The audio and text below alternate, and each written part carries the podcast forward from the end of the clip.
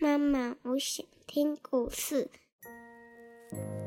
亲爱的小宝贝，你现在可以用你舒服的姿势躺下，眼睛轻轻的闭上，让苹果妈妈一天说一个故事，陪你进入梦乡。今天，苹果妈妈想说一个有小山猪。蜗牛和蜘蛛的故事，名字叫做《蜘蛛小姐的创作》。我们继续来听听小山猪巴豆到底找到了他的小红球没有？自从知道啊，新朋友小山猪巴豆正在寻找小红球，蜗牛小不点啊就挂念着该如何帮忙。他的脚步太慢。不能陪小山猪到处寻找小红球，它的声音太小，不能帮小山猪广播询问有谁看到了小红球。那它到底能帮什么忙呢？亲爱的小宝贝，你也帮忙想想，你可以帮小山猪巴豆做些什么呢？瓜牛啊，它白天也想，晚上也想，一连想了好几个白天和晚上。连清晨做早操这么重要的事情都忘记了。小不点，门外有人喊他，是蜘蛛小姐的声音。小不点，你出来看看我新完成的作品。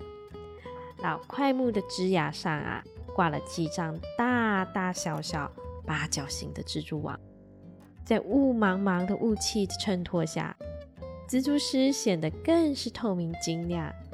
加上点缀着一颗颗雾气凝结而成的水珠，仿佛是七仙女们遗留在人间的水晶项链。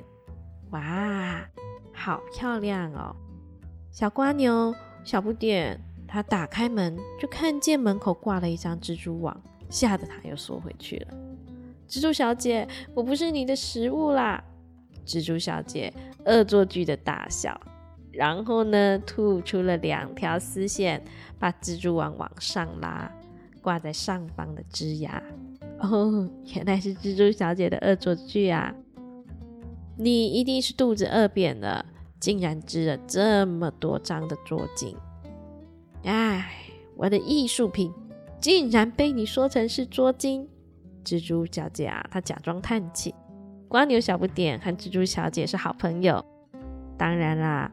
他知道蜘蛛小姐只是需要织一张网，又不食物。其他的蜘蛛网都是蜘蛛小姐创作的。什么是创作？瓜牛曾经问他。蜘蛛小姐回答他：为了创作而织的蜘蛛网，就不是为了好吃，而是为了好看。看着看着，心底就会觉得暖洋洋的。有时还会忍不住的说：“哇，好美哦！”而最美的境界呢，就是感动的流下眼泪。怎么样，小不点？蜘蛛小姐问道。蜘蛛小姐很重视瓜牛小不点的意见，因为小不点啊，是第一位看见他创作并发出赞叹的人。啊，好美哦！这样子的朋友。从此以后呢，只要蜘蛛小姐一有新的创作，就一定会邀请瓜牛小不点来欣赏。不过啊，看多了蜘蛛小姐的创作，小不点最近觉得蜘蛛小姐的创作长得好像有点类似呢。嗯，瓜牛小不点很诚实的说，跟昨天的没什么差别，只是多了五张蜘蛛网。瓜牛小不点啊，看见蜘蛛小姐沮丧的低下头，马上改口说：“可是，可是，织的格子大小不一样，格子的数目不一样，格子的排列也不一样，看起来不太一样。可是看来看去还是格子，对吧？”嗯，瓜牛小不点诚实的点点头了。哎，蜘蛛小姐这次啊，真的是叹了好大一口气。他说：“我 已经变不出新的花样了，不要再织格子好了啦。”可是不要织格子，那要织什么呢？小宝贝，你帮蜘蛛小姐想想，你觉得可以织什么？蜘蛛网可以织出什么好呢？哎，突然有一个念头冒出来了。小不点激动的抓住蜘蛛网摇晃，帮我织字好不好？文字的字。瓜牛小不点大声的问：“我想帮小山猪找小红球。”哎，是什么字呢？好了，现在啊，先闭上你的小眼睛，做个甜甜的美梦吧。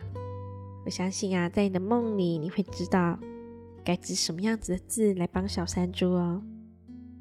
好了，闭上你的小眼睛，做个甜甜的美梦吧。明天又将会是美好的一天。妈妈，我爱你，晚安。晚安，我的小宝贝。